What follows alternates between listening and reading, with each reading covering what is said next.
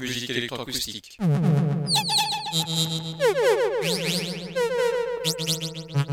Musique concrète.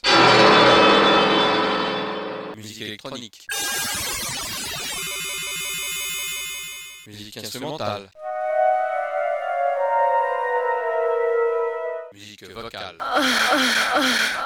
Musique du XXe siècle. Musique contemporaine.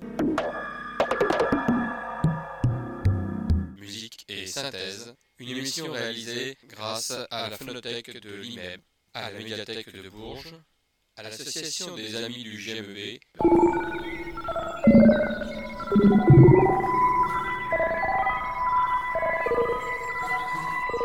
Une émission réalisée et présentée par Philippe Auclair.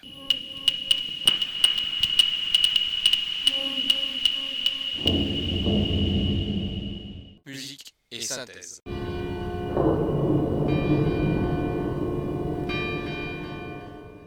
Bonsoir et bienvenue à Musique et Synthèse pour cette nouvelle émission consacrée, une fois encore comme la semaine dernière, à des prises de son réalisées par moi-même dans le cadre des émissions de Radio Résonance 96.9 que vous écoutez chaque semaine et j'ai le plaisir de pouvoir enregistrer des œuvres inédites ou des œuvres originales ou tout simplement des musiques que vous connaissez peut-être mais en tout cas dans un cadre un petit peu différent du concert habituel. La semaine dernière était consacrée à des concerts que j'avais enregistrés depuis le début de la saison dans l'auditorium du Conservatoire de Bourges. Aujourd'hui, eh bien, je vais sortir du Conservatoire de Bourges et nous allons même aller au sud du département, à Châteaumeillan, mais ce sera pour l'œuvre suivante.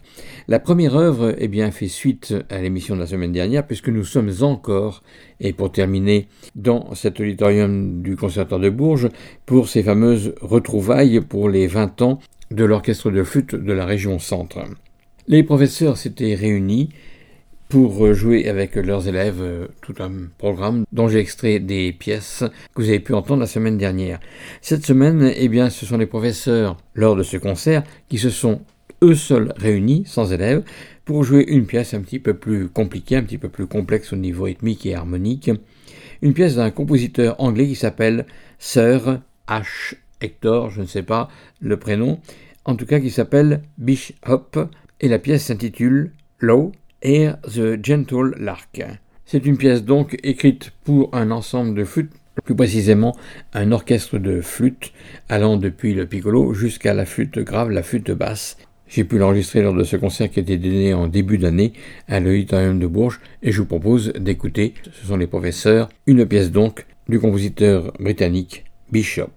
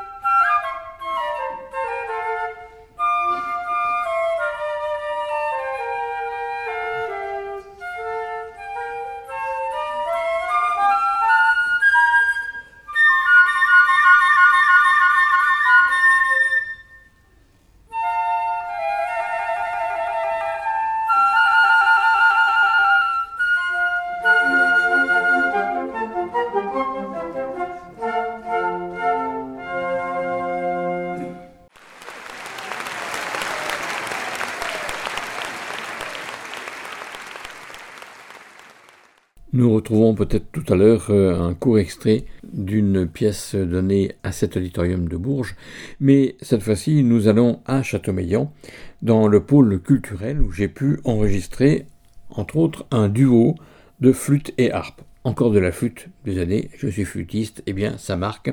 Tout simplement c'est que l'occasion fait le larron et que c'était beaucoup de flûtes programmées dans cette saison 2022-2023. Nous sommes donc à l'extérieur de Bourges, au pôle culturel de Châteaumeillan. Le 10 février 2023, on retrouvait Vincent Lucas, flûtiste soliste de grands orchestres parisiens et français même, et puis harpiste Céline Mata, harpiste, professeur de harpe et soliste, dont d'ailleurs je vais laisser la parole puisque j'ai pu l'interviewer pour qu'elle vous explique un petit peu pourquoi un concert flûte et harpe dans ce trou perdu qu'est Châteaumeillan et à la naissance de l'Allier, de la Creuse et de l'Indre. Voici donc cette interview de Céline Mata, et puisque c'est un duo que vous allez entendre, je vous propose d'écouter tout d'abord la flûte sol de Vincent Lucas avec la pièce de Debussy très célèbre, Syrinx, et puis la harpe sol de Céline Mata dans un extrait d'un interlude d'un opéra, une pièce pour harpe sol entre deux actes. Nous voici donc plongés dans ce concert flûte harpe avec l'interview de Céline Mata. Céline Mata, harpiste, euh, concertiste et professeur. Donc j'enseigne euh, dans des conservatoires d'Île-de-France. Euh, pour l'instant sur l'Essonne, à Étampes, et au Rincy dans le 93, et sur une commune qui touche Orléans aussi, qui s'appelle Saint-Jean-de-Bray. Et, par ailleurs, je, fais des concerts et, et j'organise un festival sur le 78 et maintenant, j'essaye euh, de, monter quelque chose du côté de Prévrange, qui est la commune euh, où je réside actuellement. Pourquoi ce choix de Prévrange Et d'ailleurs, c'est comme ça qu'on vous a connu à travers le concert que vous venez de donner à Châteaumeillan. C'est un hasard complet. Euh, je résidais depuis une vingtaine d'années en Île-de-France. J'étais basée sur le sud de l'Essonne. et suite à des événements de, ma vie personnelle, euh, avec mon conjoint, on a décidé euh, euh, de sauter le pas et, de s'éloigner un peu de l'île de France pour avoir un, projet commun. Le but c'était ça, hein, c'était de, s'éloigner de l'île de France qui quelque part est un peu saturée par les propositions artistiques de tout genre euh, et, d'essayer de, d'organiser quelque chose un peu euh, à mon image. Euh, proche de mon lieu de vie et, donc depuis oui l'année dernière j'essaye avec le soutien de la, commune de, de Prévrange d'organiser à la base un stage d'été pour que des, étudiants de tout niveau, de tous âges puissent venir profiter pendant une semaine de cours de musique en intensif et à cette occasion d'organiser euh, des concerts euh, à la fois par les professeurs et par les élèves. Alors, je vous écoutais l'autre jour au concert à Châteaubriand. Euh, vous disiez qu'il n'y aurait pas seulement de l'harpe à Prévrange cet été. Oui. L'année dernière, on a commencé petit. On a fait harpe et chant. Et euh, d'année en année, j'essaye de progresser. Et euh, là, euh, cet été, je vais pouvoir proposer quatre disciplines. Il y aura la guitare, le piano, la harpe et le chant, encore une fois. Je l'ai découverte à Châteaumeillan. Pourquoi Châteaumeillan et pourquoi ce concert flûte et harpe? Alors pourquoi Châteaumeillan? Depuis que je suis arrivée dans la région, il y a des hasards, des circonstances qui ont fait que j'ai j'ai petit à petit rencontré euh, des personnes euh, locales et, euh, et notamment un monsieur à Lois-sur-Arnon qui organise un petit festival pour lequel j'avais joué il y a cinq ans. Avec une amie chanteuse et on avait eu un bon contact, donc on, avait gardé le lien parce qu'il espérait me faire revenir jouer en fait. Et quand je me suis installée donc au Monté, qui est à côté de, de Prévrange, j'ai réalisé que j'étais vraiment pas loin de ce monsieur. Donc je lui ai écrit en lui annonçant euh, la nouvelle et, euh, du coup on s'est vu. Il m'a emmené euh, à Sidiaille cet été découvrir le, marché champêtre qui a lieu tous les mercredis. Et de fil en aiguille, en rencontrant différentes personnes, j'ai rencontré Catherine Prozen, qui est chanteuse après Grange. avec Catherine, on discute, on se rend compte qu'on a eu le même parcours musical sur Paris. On a fait quasiment les mêmes études. On avait des connaissances en commun. Et quand je, lui demande un peu ce qu'elle faisait sur la région, elle m'a dit Mais moi, je fais des concerts dans le coin, mais comme je suis toute seule et que j'ai personne, je les fais a cappella. Et d'ailleurs, j'en ai un au mois de novembre à Sainte-Sévère. Et je lui dis, ah bon, mais, mais qu'est-ce que tu chantes alors? Alors elle me cite un peu des œuvres, euh, des Ave Maria de Schubert, euh, euh, des airs, l'Alouette de Glinka, et, que des choses que moi j'avais déjà jouées par ailleurs. Et je lui ai dit, écoute, c'est pas prévu, mais si tu veux, je viens t'accompagner sur un ou deux morceaux comme ça. Elle était toute contente. Elle est revenue le lendemain en me disant Ah, ben c'est arrangé avec l'organisateur, tu fais tout le concert avec moi. Et de fil en aiguille, ce concert, Monsieur Daugeron était là et m'a demandé euh, donc de venir euh, à Châteaumeillan, mais en me disant L'acoustique euh, de la salle ne se prête pas vraiment pour le chant. Est-ce que vous pourriez me faire un duo flûte et harpe? Et à ce moment-là, j'ai sauté sur l'occasion pour inviter Vincent Lucas avec qui je travaille par ailleurs dans un autre ensemble de musique de chambre, un quintet pour trio à cordes, flûte et harpe. Et alors ce choix pour le concert justement, vous l'avez fait sur quels critères Parce que c'est pas seulement de la musique populaire qui peut plaire à tout le monde, mais il y a quand même un, choix qui est de, pièces écrites ou transcrites, mais bien souvent assez proches du répertoire de la harpe et, de la flûte. D'un point de vue euh, musique de chambre, euh, le duo flûte et harpe est assez emblématique a eu des grands interprètes qui l'ont représenté. On pense tout de suite à Jean-Pierre Rampal et Lilia Skin, et plus tard Marielle Norman et Jean-Pierre Rampal. Donc euh, c'était tenter de m'inscrire dans cette lignée et proposer au public de Châteaumeillan à la fois des œuvres dans lesquelles il pourrait se reconnaître et aussi bah, des vraies œuvres du répertoire, effectivement, certaines originales pour flûte et harpe et d'autres transcrites comme la sonate de Bach. Euh, donc le stage euh, aura lieu du 24 euh, au 31 juillet et après il y aura deux concerts des professeurs, un à Sidiaille, un à Prévrange et le concert des élèves le dernier jour du stage, on l'a prévu le, 30 juillet. Alors le dépliant sera aussi disponible en, en, PDF téléchargeable sur mon site célinemata.fr.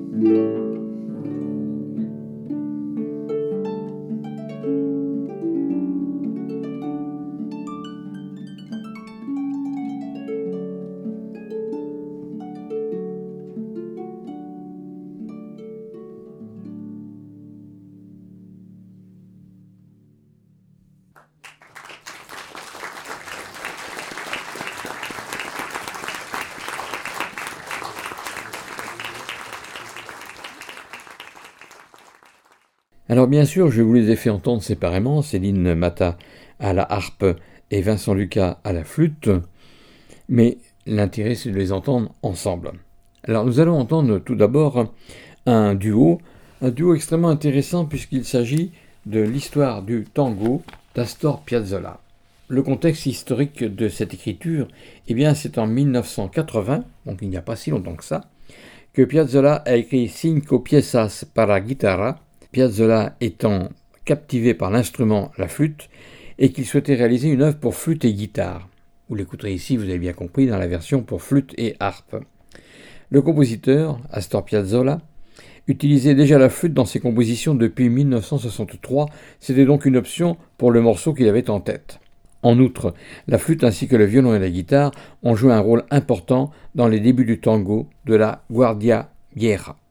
En mai 1985, Piazzolla a composé donc cette fameuse Histoire du tango, c'est le titre de cette suite, qui a été enregistrée rapidement, et c'est une composition qui est devenue l'une des compositions les plus populaires pour le duo flûte et guitare, ici pour le duo flûte et harpe que font Céline Mata et Vincent Lucas dans le cadre de ce pôle culturel de Châteaumeillan. Cette suite se compose de quatre mouvements. L'histoire du tango tente de transmettre l'histoire et l'évolution du tango. À l'origine, c'est de la musique très populaire, d'où le premier mouvement, Bordello 1900. Deuxième mouvement, on sort des bordels et on va dans les cafés. C'est le titre de ce second mouvement, Café 1930. Et puis bien sûr, on évolue et on va dans les nightclubs. C'est le troisième mouvement qui s'intitule Nightclub 1960. Et puis, qu'est devenu le tango aujourd'hui avec Astor Piazzolla et d'autres musiciens qui l'ont suivi C'est le titre du quatrième mouvement, Concert d'aujourd'hui. Voici donc ces quatre pièces en forme de suite, intitulées Histoire du tango par Astor Piazzolla, pour flûte et guitare à l'origine, et ici réalisées pour flûte et harpe. Bordel 1900, Café 1930, Nightclub 1960 et Concert d'aujourd'hui.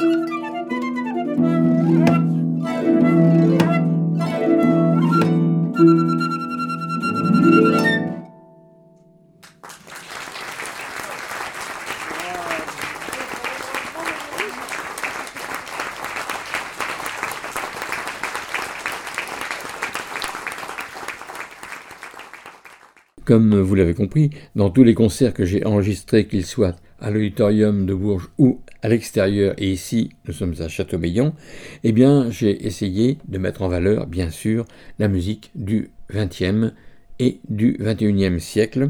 C'est le cas de l'histoire de tango d'Astor Piazzolla. C'est aussi l'histoire des deux pièces qui vont suivre, qui en plus de ça ont une couleur espagnole, l'une avec son titre et son caractère, et l'autre avec la manière d'en jouer. Tout d'abord de Maurice Ravel, pièce en forme de habanera. C'est une pièce qui a été écrite pour violon et piano, qui utilise cette danse que l'on retrouve dans Carmen de Bizet, qui n'était pas espagnol, mais qui a bien sûr voulu montrer les couleurs de l'Espagne à travers son opéra. C'est donc la première pièce du compositeur Maurice Ravel, qui était pas loin de l'Espagne, même si c'était le Pays basque. En tout cas, Maurice Ravel a écrit cette pièce en forme d'habanera, ici interprétée, vous l'avez compris, pour flûte et harpe.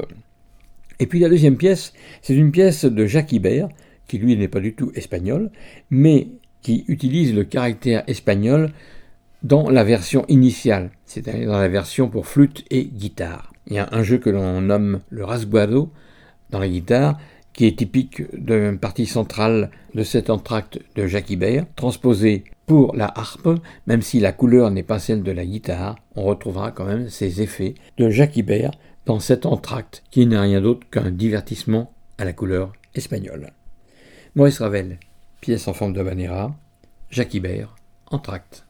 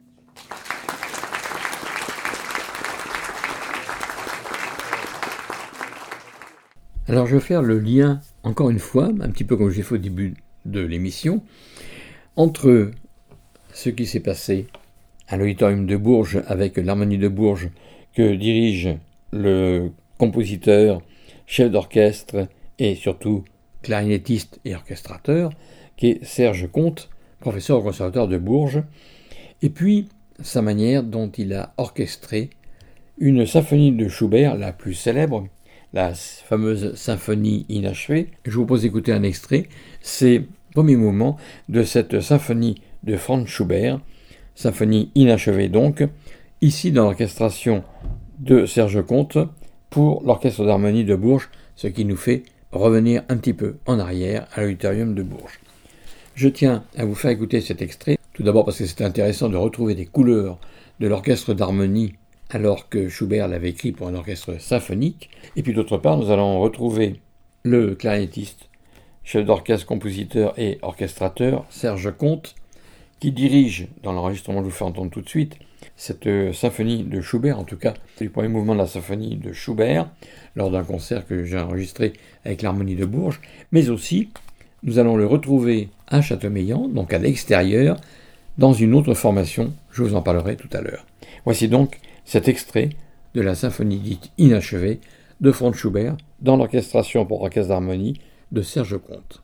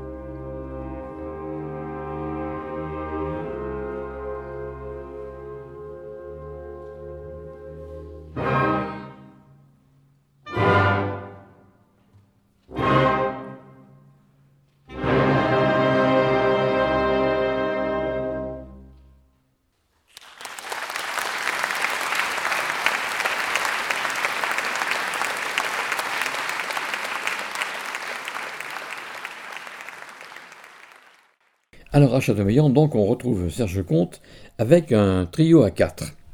Ah oui, ça peut paraître étonnant, un trio à quatre, puisqu'il y a Serge Comte comme clarinettiste, avec son élève et créateur du quintet Quintessence, Olivier Laporte. À eux deux, ils ne font qu'une clarinette, mais ils alternent. Séverine Laporte au hautbois et Yves Sellos au basson. Il faut savoir que Olivier Laporte, Séverine Laporte et Yves plus deux autres instrumentistes, appartiennent à ce fameux quintet, quintessence. Et comme par hasard, nous allons retrouver un compositeur dont je viens de parler à l'instant, qui s'appelle Jacques Ibert. Une clarinette, celle de Serge Comte, le hautbois de Séverine Laporte et le basson d'Isselos, pour des extraits de cinq pièces en trio, dont je vais vous faire écouter trois mouvements interprétés par ce trio qui s'appelle Au coin des bois, oui, le jeu de mots avec euh, les instruments qu'il utilise, et puis, euh, mais aussi la découverte de cette pièce de Jacques Ibert, dont je vais vous dire quelques mots de Jacques Ibert, bien qu'on en ait déjà parlé tout à l'heure dans l'entracte pour flûte et harpe. C'est un compositeur français que tout le monde connaît bien, au moins de nom, qui est profondément indépendant et dont le style est absolument impossible à rattacher à une école précise, mais il est constamment empreint d'aisance et d'assurance technique, tonale, polytonale, atonale, selon que son propos le requiert. Il possède un sens aigu de la justesse d'expression humoristique, souriante et pudique, sensible et tendre, subtilement dessinée en tout cas. Jacques Ibert est un classique. Alors pendant son séjour à la Villa Médicis, puisqu'il était pris de Rome, il a écrit Les Escales, que je vous conseille d'écouter, un triptyque symphonique qui évoque le monde méditerranéen. Il va aussi travailler avec euh, Arthur Neger, avec Ida Rubinstein pour Diane de Poitiers, le concerto pour violoncelle et le concerto pour flûte, la célèbre ouverture de fête dont je vous ai fait entendre la fugue initiale, et puis d'autres œuvres, et en particulier une œuvre pour piano que les pianistes connaissent bien qui s'appelle Le Petit âne blanc, qui est tiré des histoires pour piano. Contrairement à ce que l'on peut penser, la carrière de Jacques Ibert s'est essentiellement déroulée à Rome, où il fut directeur carrément de la Villa Médicis, où il a bien sûr été en résidence quand il a eu son prêt de Rome. Extrait des cinq pièces en trio de Jacques Ibert pour clarinette, hautbois, basson. Nous sommes au pôle culturel de Châteaubriand avec euh, Serge Comte, Séverine Laporte et Yves Sellos.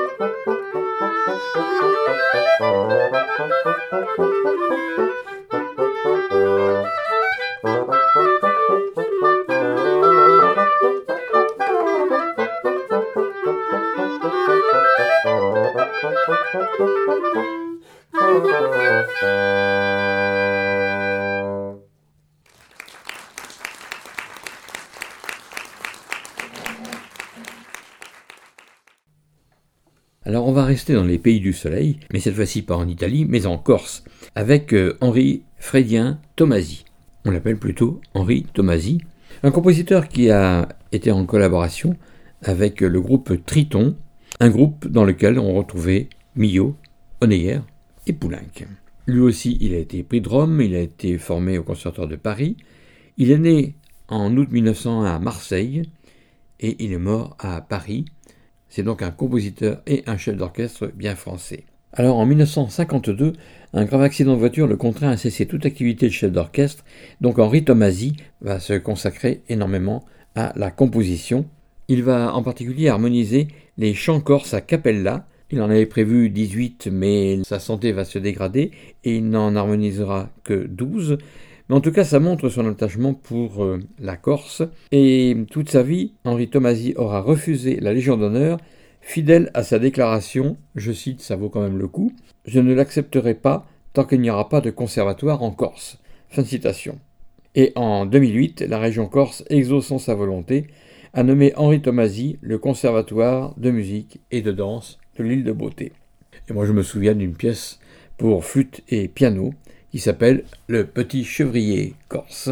Et nous allons écouter dans une suite qui s'appelle Le concert champêtre, suite écrite en cinq mouvements pour un trio d'anches. Voici donc extrait de ce concert champêtre, toujours avec ce trio au coin des bois que l'on rencontre donc au coin du centre culturel de Châteaumeillan, avec à la clarinette Olivier Laporte, Séverine Laporte au hautbois et Yves au basson. Voici donc trois extraits des cinq mouvements qui composent ce concert champêtre de Henri Tomasi.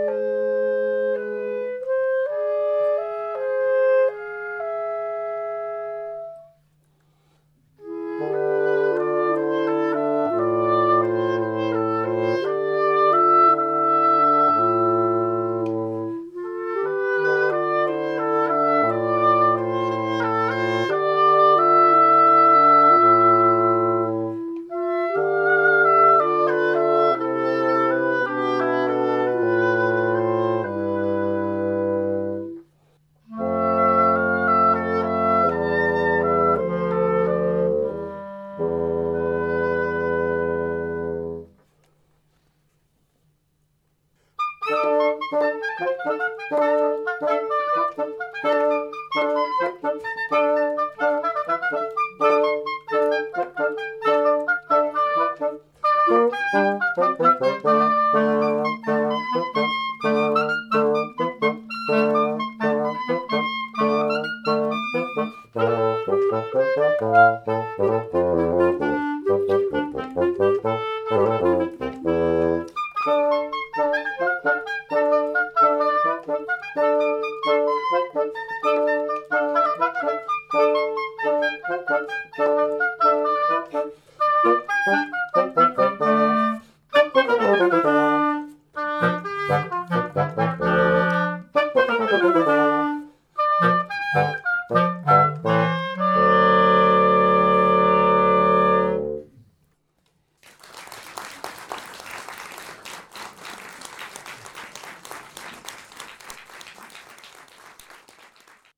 pour clore cette évocation de ce concert à Châteaumeillan, que j'ai pu enregistrer il n'y a pas très longtemps, vous allez comprendre pourquoi, ce concert étant prévu pour un concert à Arles sur Tech le 25 avril 2023, donc tout récemment, on y ajoute Lucille Laporte, flûtiste, pour la dernière pièce de ce concert. Et cette dernière pièce, eh bien, c'est encore Serge Comte qui est à l'honneur, puisque c'est lui qui va instrumenter pour quintette une pièce locale, une pièce du folklore, c'est une sardane.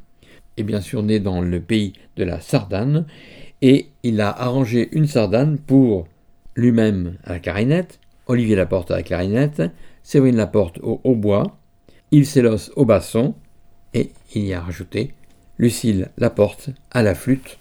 Et heureusement qu'il l'a rajouté parce qu'elle est soliste dès l'entrée de cette sardane pour clore ce fameux concert qui a lieu dans le sud, mais en tout cas qui a lieu dans le sud de notre département, à Châteaumeillan, que j'ai pu enregistrer. Voici donc cette sardane instrumentée par Serge Comte.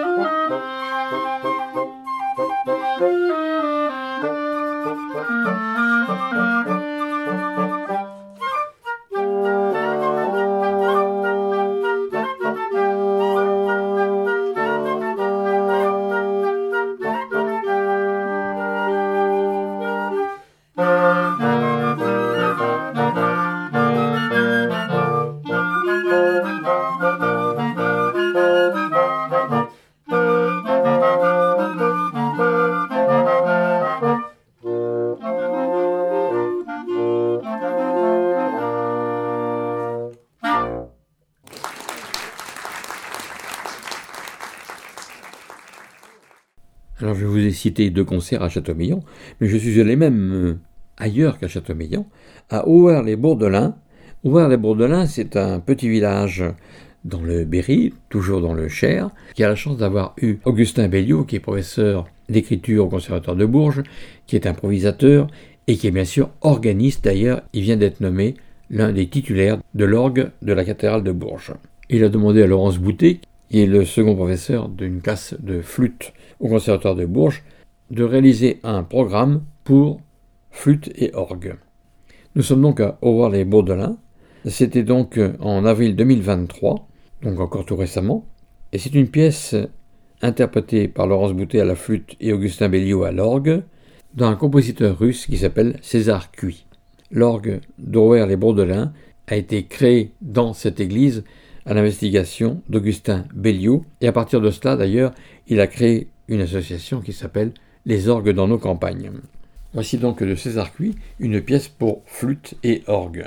César Cui, c'est peut-être un nom qui vous dit pas grand-chose, et pourtant, c'est un compositeur russe qui a fait euh, partie du groupe des cinq, les cinq Russes, Balakirev, César Cui, Borodin, Moussorski et Rimsky-Korsakov. Les cinq Russes qui se sont réunis, comme l'ont fait en France les six autour de Darius Milhaud, eh bien César Cui fait partie de ce groupe des cinq et a écrit une musique marquée par l'âme russe, mais marquée aussi par l'orchestration russe, la célèbre orchestration de Rimsky-Korsakov et de Moussorski. Voici donc cette pièce de César Cui, plus modestement, pour flûte et orgue.